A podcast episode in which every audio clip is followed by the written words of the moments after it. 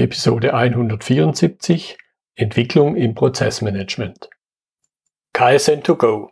Herzlich willkommen zu dem Podcast für Lean-Interessierte, die in ihren Organisationen die kontinuierliche Verbesserung der Geschäftsprozesse und Abläufe anstreben, um Nutzen zu steigern, Ressourcenverbrauch zu reduzieren und damit Freiräume für echte Wertschöpfung zu schaffen, für mehr Erfolg durch Kunden- und Mitarbeiterzufriedenheit höhere Produktivität durch mehr Effektivität und Effizienz an den Maschinen, im Außendienst, in den Büros bis zur Chefetage.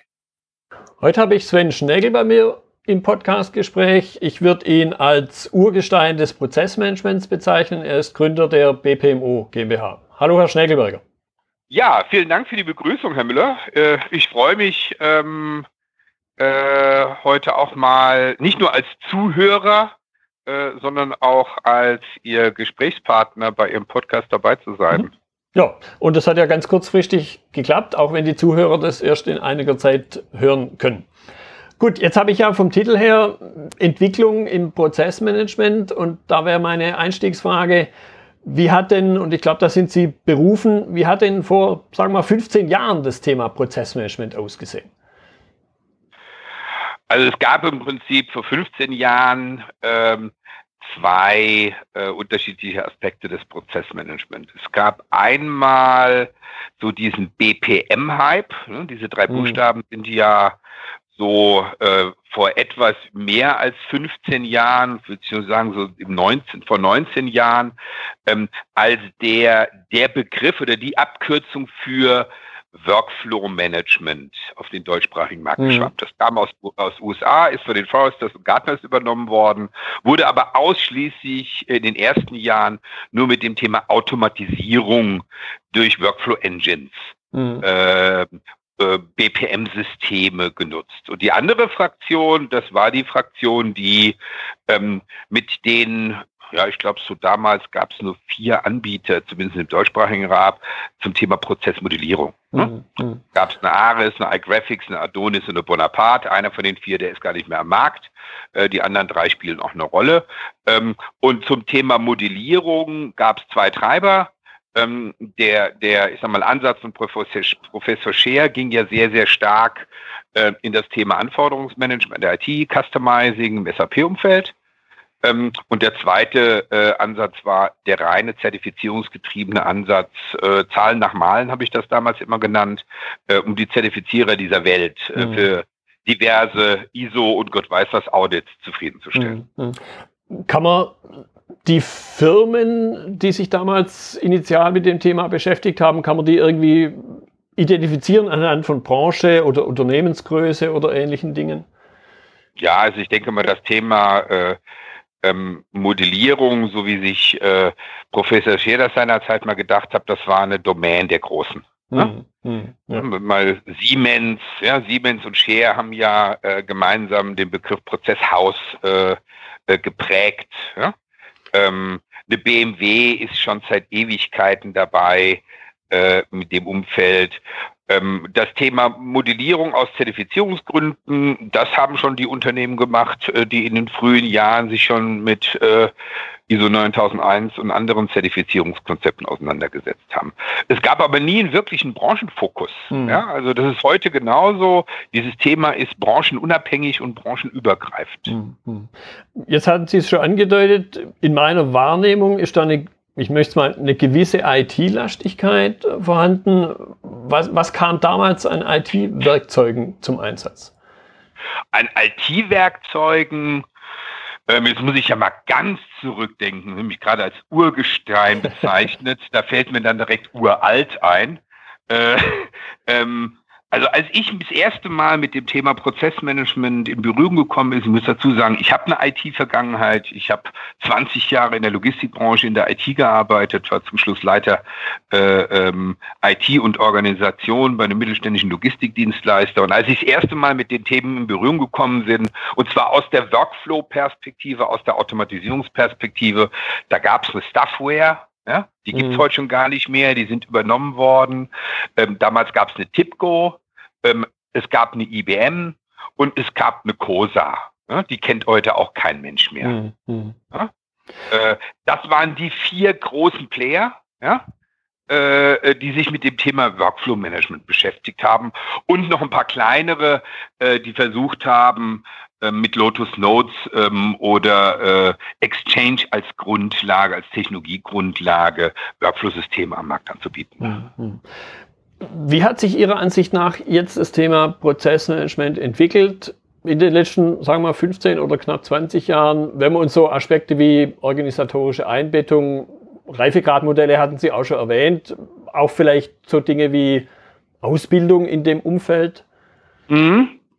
Ähm, das hat sich äh, ja, sehr, sehr, sehr stark verändert. Also ich kann mich noch sehr gut daran erinnern, als wir ähm, das erste Mal, das war glaube ich 2003, unsere Studie Status Quo Prozessmanagement ähm, veröffentlicht haben. Die haben wir damals noch gemeinsam mit Professor Andreas Gadasch äh, ähm, gemacht. Äh, da haben wir auch gefragt, wo denn das Thema Prozessmanagement aufgehängt ist, organisatorisch. Ja? Mhm. Ähm, äh, die meistgenannte Antwort war nirgends. ja? Äh, weil es einfach nicht existierte. Ja. Äh, und die, die es hatten, äh, da gab's, verteilte sich das gleichzeitig auf den Bereich HR mhm. und IT. Mhm. Ja, und dann gab es, äh, weil wir diese Studie dann in den ersten Jahren wirklich jährlich gemacht haben, einen klaren Schwenk. Äh, irgendwann gab es kein Unternehmen mehr, die das Thema im HR aufgehängt haben, sondern es ist in Richtung QM gewandert und eine Zeit lang sehr stark in Richtung IT. Mhm bis dann irgendwann sich die Prozessmanagement-Bereiche etabliert haben und jetzt emanzipiert haben äh, und das Ganze dann sehr stark von der IT wieder weggewandert ist. Mhm. Ja? Äh, und das lässt sich auch damit erklären, dass das Thema Prozessmanagement kein IT-Thema mehr ist, mhm. sondern das ist ein Organisationsthema, ein Organisationsentwicklungsthema, ein Optimierungsthema, ein Strukturthema. Ja. ja? Jetzt hatten Sie es schon angedeutet, im, im Grunde kann man keinen speziellen Branchenfokus oder, oder Branchengröße, äh, Unternehmensgröße festmachen. Hat sich aber bei den Unternehmen, die daran jetzt teilnehmen, hat sich da in der Zeit irgendwas verändert? Ähm, das hat sich, da hat sich in den letzten Jahren extrem viel verändert. Ähm, so bis vor drei, vier Jahren war das Thema Prozessmanagement ein, The ein Thema, was nicht wirklich im Top-Management angesiedelt war. Mhm. Äh, das war für die, für die Top-Manager war das äh, im, im besten Fall auch eine Disziplin zum Thema Optimierung oder Dokumentation hinsichtlich Zertifizierung. Ähm, die Projektaufträge, die ich jahrelang durch meine Arbeit in der Community und als Trainer und Berater gesehen habe, waren auch definitiv so. Sie können sich gar nicht vorstellen, wie viele Projektaufträge ich gesehen habe, wo drin stand, äh, führen Sie Prozessmanagement ein, aber organisatorische Änderungen sind nicht erlaubt. ja, äh, ähm, wie oft ich mit äh, ähm, Teilnehmern der Community darüber rede, die begeistert sind, endlich einen Auftrag zum Thema Prozessmanagement zu haben. Und wenn ich dann ein bisschen nachbohre und versuche herauszufinden, was denn der interne Auftraggeber mit dem Auftrag gerne möchte und ob ihm denn wirklich bewusst ist, was Prozessmanagement alles sein kann, mhm. dann habe ich meistens gehört, na nee, ich hatte eine halbe Stunde Zeit, das zu präsentieren, dann habe ich ein Commitment bekommen und jetzt darf ich loslegen. Ja, ja okay. Ja? Oh. Und ähm, das Thema äh, Unternehmensgröße und Wahrnehmung, das hat sich in den letzten Jahren geändert. Also ich, wir haben in den letzten Jahren mit mehr Vorständen und Geschäftsführern gesprochen und gearbeitet als in den 15 Jahren vorher. Mhm. Äh, ähm, weil das Management mittlerweile in vielen Fällen erkannt hat, ähm, dass das Prozessmanagement in der richtigen Art und Weise verstanden, ja, mhm. ähm, äh, ein Chefthema ist, weil es geht um Organisationsveränderung. Ja. ja. es geht um Linie versus Prozessverantwortung. Es geht darum, Organisation über Prozesse zu managen, zu steuern, zu verbessern. Ja, und, und wie, wie Sie es schon ganz deutlich gesagt haben, im Grunde kann man ja eine klassisch funktionale Organisation, hierarchisch aufgebaut, da kriege ich kein gescheites Prozessmanagement rein. Äh, ja, ja. Ich meine, es kommt immer ganz darauf an, was man unter Prozessmanagement versteht. Ähm, es gibt immer noch ganz viele Prozesslandkarten da draußen im Markt, die nichts anderes sind als eine andere grafische Darstellung eines äh, Organigramms. Hm. Ja, da heißt dann der, da heißen dann die Kernprozesse Produktentwicklung, äh, Produktion, Vertrieb und Service. Ja. Dann sage ich immer, naja, das ist jetzt ein schönes Bild, aber das ist keine Prozesslandkarte, weil in mhm. meiner Welt eine Prozesslandkarte per Definition mindestens in den, in den Kernprozessen aus der End-to-End- -End und Kundenperspektive designt sein müssen. Ja. Ja? ja. Und dann gibt es keine Prozessproduktion. Ja, ja, genau. Jetzt möchte ich mal das Thema IT ein bisschen vertiefen im, im Sinne der Rolle. Sie haben es da schon klar gesagt. Die IT hat sich von dem Thema, ich sage mal, entfernt im Sinne von, dass die Verantwortung nicht mehr drin steckt. Jetzt wird aber natürlich in den Unternehmen immer noch viel, viel, viel mit IT gemacht. Und im Grunde das, was wir jetzt gerade unter Digitalisierung verstehen, glaube ich, ist vor 20 Jahren auch schon gemacht worden. Man hat es halt damals nur völlig anders genannt und vielleicht auch mit einem anderen Blick drauf geguckt. Das heißt, mhm. wie, wie hat sich Ihrer Ansicht nach da die IT-Landschaft in Bezug auf Prozessmanagement verändert? Ähm, da ist gerade auch ein großer Veränderungsprozess im Gange. Sie haben gerade das Thema Digitalisierung genannt. Übrigens, äh, äh was ich ganz lustig finde, den Begriff Digitalisierung, das ist ein deutscher Begriff, den gibt es in amerikanischen ja, gar nicht. Ja. ja? Äh, ähm, natürlich machen wir ITler schon, seitdem wir IT machen, Digitalisierung. Ja? Aber äh, dass die Art der Digitalisierung, dass ganze Geschäftsmodelle sich verändern, ja, dass Wertschöpfungsketten digitalisiert werden, ähm, das äh, ist jetzt nicht so ein Thema, mit dem wir uns äh, in den letzten 30 Jahren auf der IT-Seite beschäftigt haben. Was mhm. sich gerade wirklich dramatisch verändert, und das sehe ich sehr positiv, ähm, also ich würde sagen, 40 Prozent der Seminarteilnehmer, die in unserer Akademie sind, äh, kommen, ähm, weil große CRM- und SAP-Projekte vor der Tür stehen. Mhm. Äh, und sowohl Fachbereich als auch Prozessmanagement als auch die IT miteinander äh, eine gemeinsame Sprache sprechen äh, und ähm, verstanden haben, dass die Anforderungen über die Prozesse kommen müssen. Mhm. Ja? Äh, das heißt, viele große SAP-Vorhaben, die gerade in der Planung sind, haben in ihrer Roadmap zu Beginn, noch bevor angefangen wird, irgendwas zu customizen und zu installieren, die Frage, wie sehen denn unsere Prozesse aus? Ja? Äh, die Frage nach, übernehmen wir die Prozesse so, wie wir sie in alten Systemen haben, machen wir den Greenfield-Ansatz oder setzen wir Technologien wie Process Mining ein, um daraus Erkenntnisse abzuleiten äh, und vielleicht den hybriden Ansatz zu fahren, äh, das, was gut war, zu übernehmen, aber da, wo SAP äh, einfach bessere Möglichkeiten bietet, auch mit neuen Prozessen an den Start mhm. zu gehen. Jetzt könnte ich mir vorstellen, wenn ein Unternehmen sagt, ja, wir denken über sowas wie Prozessmanagement nach, da was einzuführen, stellt sich natürlich, glaube ich, sollte sich die Frage ziemlich schnell stellen, was habe ich denn davon? Also wie sieht mein Return on Invest für diese Zeit und Geld und was ich da vielleicht reinstecke aus? Wie hat mhm. sich das in den Jahren verändert, die, diese Wertigkeit von Prozessmanagement? Ja.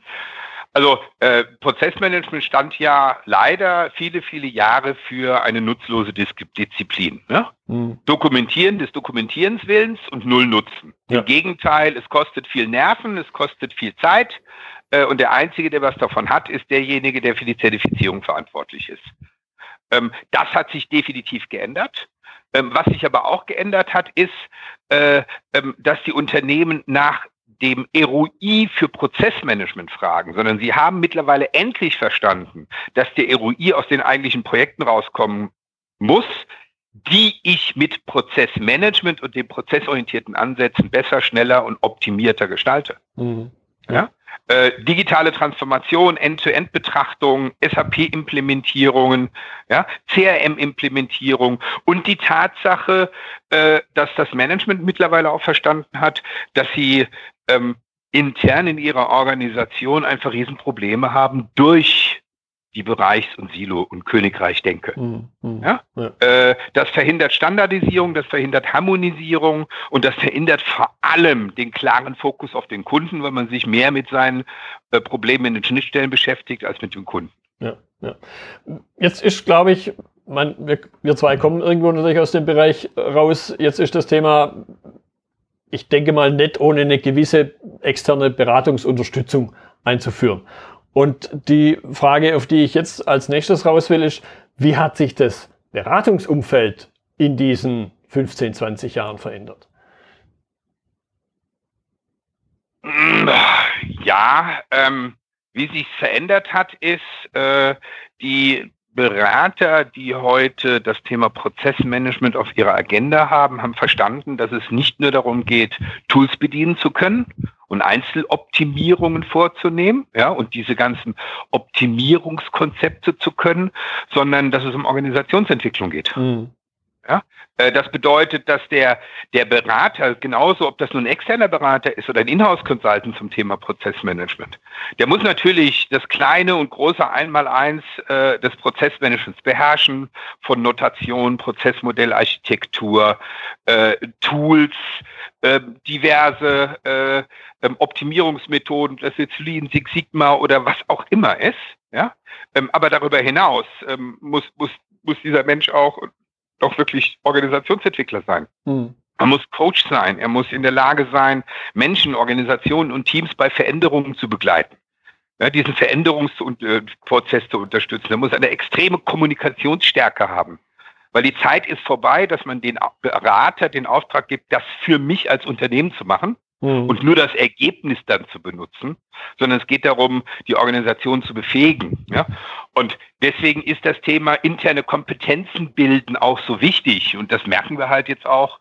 Ähm, wir haben in den letzten drei Jahren ein Riesenwachstum in unserer Akademie. Ja? Mhm. Äh, und auch dieses Jahr wachsen wir in unserer Akademie sowohl in den offenen als auch in den Inhouse-Schulungen um über 40 Prozent. Und das ist für uns ein klarer Indikator, dass immer mehr Unternehmen verstanden haben, dass sie die Kompetenzen rund um das Thema Prozessmanagement äh, in, intern ausprägen müssen, mhm. ähm, damit überhaupt eine Chance besteht, das Unternehmen weiterzuentwickeln. Mhm. mhm. Da, da, möchte ich noch ein, bisschen, noch ein bisschen tiefer bohren, weil ja, für mich da ganz zentral eben der Faktor Mensch drin steckt, dahinter steckt, weil die Organisation wird halt vor allen Dingen durch Menschen gebildet. Und, auch, und auch da dann jetzt die, die Nachfrage, die Rückfrage, wie hat sich diese Einbeziehung des Faktors Menschen im Prozessmanagement über die Jahre hinweg verändert? Äh, die hat sich äh, ähm, grundlegend verändert. Das habe ich eben schon gesagt. Mhm. Also in vielen, in den ersten Jahren war das wirklich so, dass viele Unternehmen externe Berater eingekauft haben, um für das Unternehmen Prozessmodelle zu bauen. Ja? Ähm, und heutzutage ist es so, dass diese Prozessmodelle gemeinsam mit den Unternehmen, den Mitarbeitern, aber vor allem mit den Führungskräften entwickelt mhm. werden. Mhm. Ja? Ähm, der Faktor Mensch spielt eine ganz, ganz wichtige Rolle, wenn es darum geht, äh, über Widerstände zu reden. Genau. Ja, ähm, also ich sage immer, die Widerstandsnester sitzen in den seltensten Fällen auf der Sachbearbeiterebene. Weil die Menschen, die äh, jeden Tag in ihren eigenen Prozessen unterwegs sind, sind froh, wenn sie ein bisschen Strukturierung bekommen, Automatisierungsunterstützung. Ja, äh, die größten Widerstände kommen aus dem Mittelmanagement, aus dem mhm. Topmanagement, weil die in vielen Fällen leider aus den unterschiedlichsten Gründen nicht immer an Veränderungen interessiert sind. Mhm. Ja, in meinem Umfeld äh, hat ein befreundeter Kollege da den Begriff der Lähmschicht ja, das ist einer meiner Lieblingsbegriffe. Ne? Okay. Die Lähmschicht, die Sie weder von oben noch von unten mit einem Diamantbohrer durchdringen können.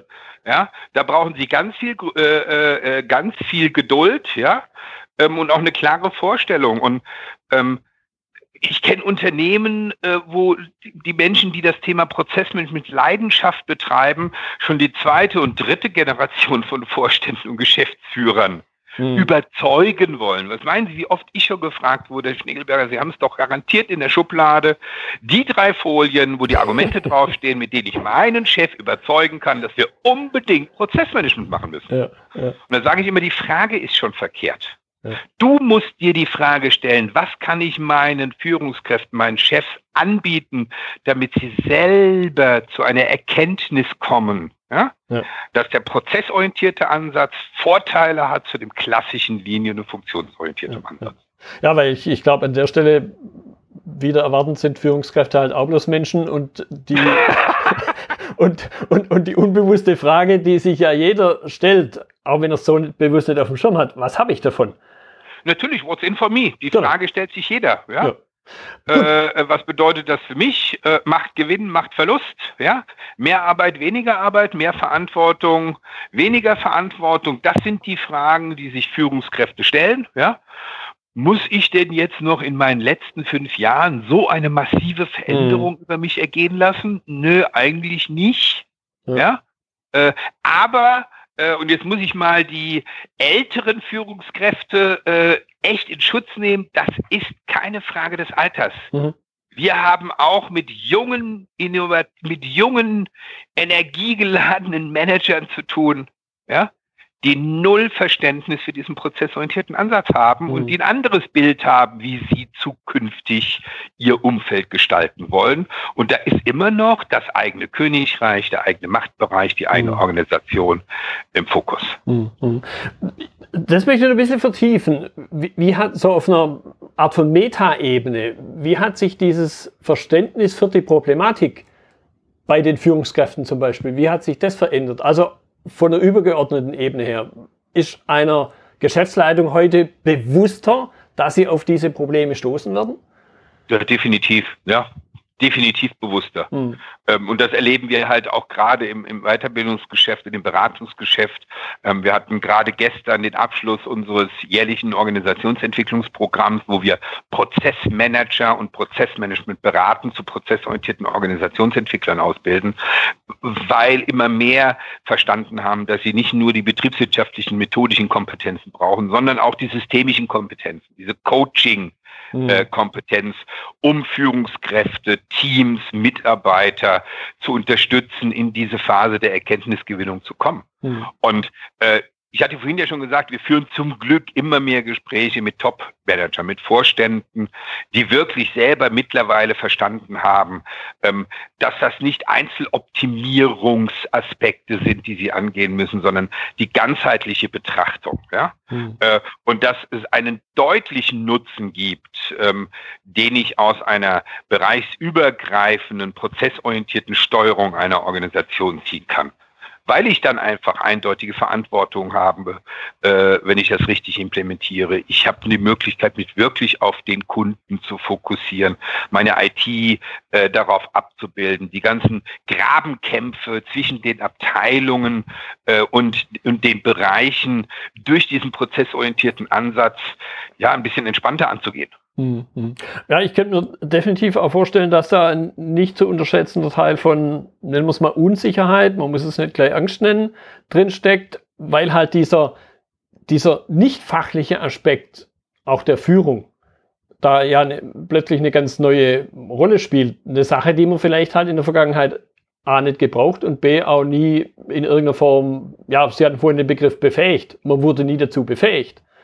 Äh, geht noch weiter. Sie haben es nie erfahren, sie haben es nie gelernt. Ja, sie haben es, äh, sie waren noch nie damit konfrontiert. Ähm, und deswegen tut, tun wir uns natürlich auch ganz schwer, ähm, Dinge zu unterstützen oder zu beauftragen, zu initiieren, ähm, wo gar nicht so klar ist, wie sieht denn das Ziel aus? Wie sieht denn das Bild aus, was am Ende rauskommt? Was haben wir denn am Ende? Ja? Also es gibt im, im, im Solution-Focus-Ansatz, es ist ein Coaching-Ansatz, eine schöne Methode, die heißt die Wunderfrage. Ja. Die benutze ich in meinen Beratungen unheimlich gerne, indem ich dann äh, äh, meinen Gesprächspartner oder in einem Workshop bitte, jetzt überleg doch mal, wir machen jetzt hier eine Prozessmanagement-Initiative, ja, wie auch immer die aussieht, ja. Ähm, ähm, und machen Sie mal die Augen zu und überlegen Sie sich mal, das Projekt war erfolgreich, drei Jahre später, ja. ja haben, Sie haben eine prozessorientierte Organisation entwickelt. Woran merken Sie das denn dann? Was ja. ist denn dann anders? Mhm. Ja? Welches Bild entsteht bei Ihnen im Kopf? Und da tun sich alle, das ist aber, das hat jetzt nichts mit Führungskräften, da tun, tun wir uns alle schwer, uns auf solche Gedankengänge einzulassen.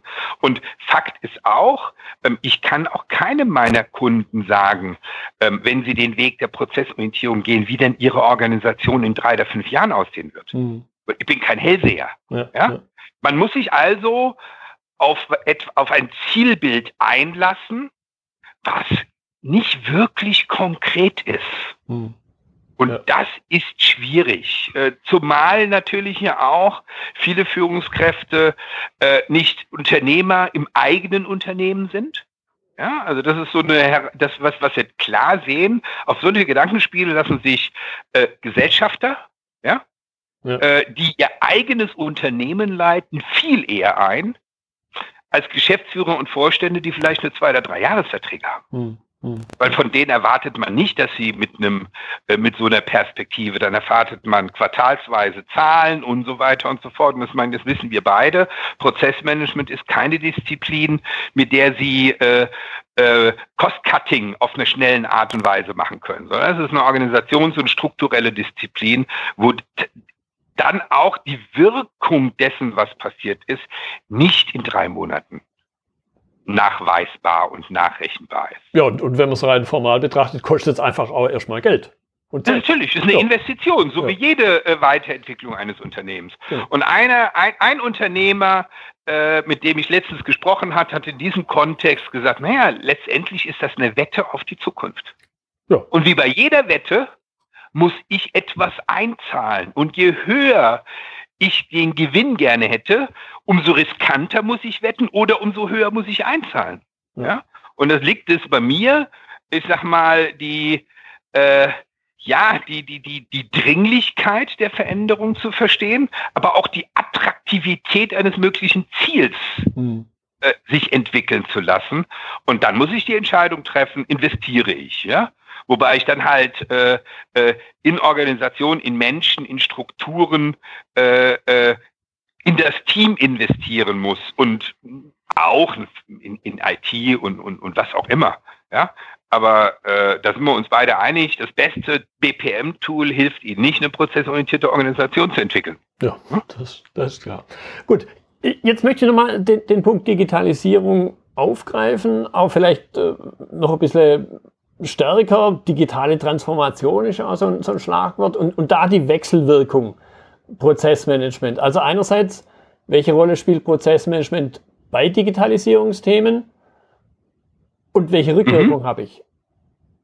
Also das hatte ich ja vorhin schon mal angedeutet, äh, das Thema Digitalisierung und dieses ganze Thema Digitalisierungstransformation ähm, äh, ist ein definitiver Treiber für das Thema Prozessmanagement. Ähm, weil äh, jetzt ja auch sogar die großen Systemhäuser und die SAPs dieser Welt verstanden haben, dass sie nicht nur in Bereiche und Templates denken müssen, sondern wirklich in Prozesse. Ähm, und eine digitale Transformation äh, ähm, funktioniert auch nur wirklich gut und sinnvoll in einer prozessorientierten Organisation, weil digitale Transformation nicht an den Bereichsgrenzen endet. Hm. Ja, jetzt zu sagen, äh, ich will jetzt mache jetzt digitale Transformation, äh, schreibt das jedem Bereichsleiter in sein persönliches Ziel und wartet darauf, dass die Bereichsleiter jetzt Dinge tun, äh, die helfen, das Unternehmen zu transformieren. Das machen immer noch ganz viele. Ja, aber das ist definitiv der falsche Weg. Also Karl-Heinz Land, ich weiß Sie ihn schon mal kennengelernt haben, eins seiner Bücher gelesen haben, der sagt immer, digitale Transformation bedeutet, erst muss es digitalisiert werden, dann braucht es Prozesse und dann geht es in die Automatisierung. Hm, hm. Ja, ja und, und uns endet halt auch nicht am Werkstor, sondern unter Umständen hat, halt, hat auch der Kunde dann bis ins Unternehmen rein eine gewisse Schnittstelle. Nicht nur unter Umständen. Ja, sondern per Definition. Und auch da tun wir uns einfach immer noch schwer. Also wir haben gerade ein neues Thema bei uns intern, äh, mit dem wir uns sehr intensiv beschäftigen, wo wir auch eine Kooperation mit einem der, wenn nicht sogar der führende Kopf zum Thema Customer Experience Management mit Phil Winters. Mhm. Ne, der nennt sich, äh, der nennt, er wird gerne Godfather of äh, Customer Experience Management genannt. Sein Buch Customer Strategy ist ein Bestseller. Ähm, äh, der hat so viele Customer Journeys gebaut in den letzten 50 Jahren mit über 400 Unternehmen weltweit. Ähm, aber alle tun sich schwer, die Erkenntnisse daraus umzusetzen. Mhm. Ja? Wenn ich bereit bin, mich mal ganz bewusst über diesen Customer Journey Ansatz in die Perspektive des Kunden zu bringen, um zu wirklich zu verstehen, indem ich seine Sprache benutze, äh, wie tickt der Kunde eigentlich? Ja? Äh, was erwartet der Kunde von mir? Um daraus Touchpoint-Strategien abzuleiten. Aber es reicht ja nicht nur Touchpoints zur Verfügung zu stellen, sondern ich muss dann ja auch das anpassen, äh, was durch den Touchpoint berührt wird. Nämlich IT-Systeme, Organisation und Prozesse. Und dem Kunden, dem ist das sowas von egal, wie wir uns intern strukturieren. Dem ist es aber nicht egal, wie wir mit ihm umgehen, wie wir mit ihm kommunizieren. Und er hat eine klare Erwartungshaltung. Die müssen wir erfüllen. Ja. Und wir beschäftigen uns leider auch im Prozessmanagement viel zu oft mit uns selbst. Mhm. Ja, ja den, den Phil Winters habe ich auch noch auf meiner Podcast-Gesprächspartnerliste. Das muss auch noch klappen. Äh, da kann ich Ihnen, also ich telefoniere fast täglich mit Phil und ich sehe ihn auch nächste Woche. Gerne. Äh, ich kann ihn gerne anträgern und ich bin mir ganz sicher, er freut sich schon auf das Gespräch. Gerne, das, das finde ich klasse. Gut, wenn wir jetzt zum Abschluss, jetzt haben wir viel auch in die Vergangenheit geguckt, mal zum Abschluss jetzt ein bisschen in die Zukunft gucken, sagen wir vielleicht fünf Jahre, vielleicht auch drüber raus. Was ist so Ihre Prognose, Ihr Blick in die Glaskugel? Auch wenn das schwierig mhm. sein könnte, was können wir da noch erwarten? Ähm, fangen wir mal an mit dem Thema Berufsbild des Prozessmanagers, ähm, mhm. was es ja per Definition noch nicht gibt. Es gibt noch keine einzige Instanz, die sich mal aufgemacht hat, um das Berufsbild des Prozessmanagers zu definieren. Ähm, was aber gerade ganz, ganz aktiv in der Diskussion ist, ähm, dass der mehr können muss als modellieren. Äh, das haben wir vor Jahren schon erkannt, dass die Kompetenzen der Organisationsentwicklung äh, eine Kernkompetenz ist. Das ist auch klar. Was jetzt äh, ganz oft auf uns zukommt, ist die Frage, ähm, muss ich jetzt mehr IT-Kompetenz haben? Mhm. Ja? Ähm, muss ich in der Lage sein, die Ergebnisse, die aus einem Process Mining Projekt herauskommen, interpretieren, analysieren zu können? Muss ich jetzt äh, im Kontext Data Analyst oder Business Analyst mich ausbilden? Muss ich in der Lage sein, auch Workflows implementieren zu können?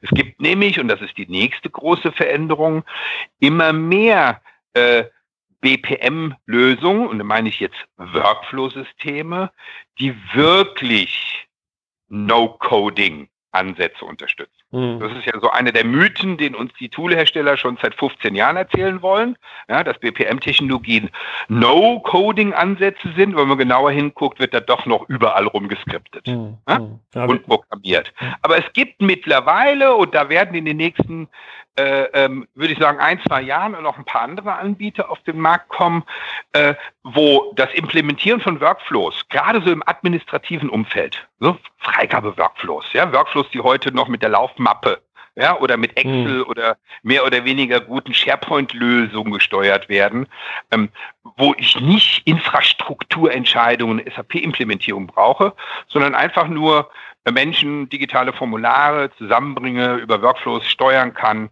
Ähm, da wird, da wird, glaube ich, in nächster Zeit sehr viel passieren. Also wir haben gerade viele Gespräche mit Unternehmen, die vernünftige Automatisierungslösungen suchen. Ja, mhm. also richtig schöne, leichtgängige Workflow-Systeme. Da gibt's spannende. Und gleichzeitig ähm, bin ich persönlich davon überzeugt, äh, ähm, dass sich der Markt in den nächsten zwei Jahren sehr stark äh, konsolidieren wird. Mhm. Ähm, weil das Kapital, ja, die Venture Capitals sich derzeit für diesen Markt interessieren. Ja? Äh, der ein oder andere BPM-Anbieter ähm, sich ja auch schon äh, ein paar Schlücke aus der Venture Capital Pulle genehmigt haben.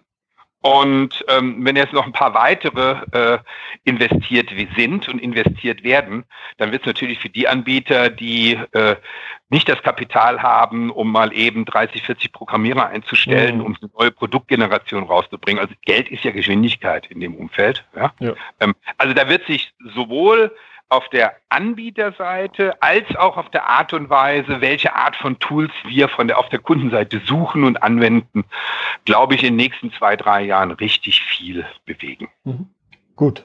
Das war ein wunderbarer Abschluss, ein Ausblick. Herr Schneckelberger, ich danke Ihnen für Ihre Zeit, für die Einsichten, für den Rückblick, aber auch für den Ausblick. Sehr gerne und ja, äh, vielen Dank an Sie und an alle Zuhörer, wenn Sie noch weitere Fragen zum Thema Prozessmanagement haben, ähm, Sie finden mich im Internet, da können Sie mir gar nicht aus dem Weg gehen.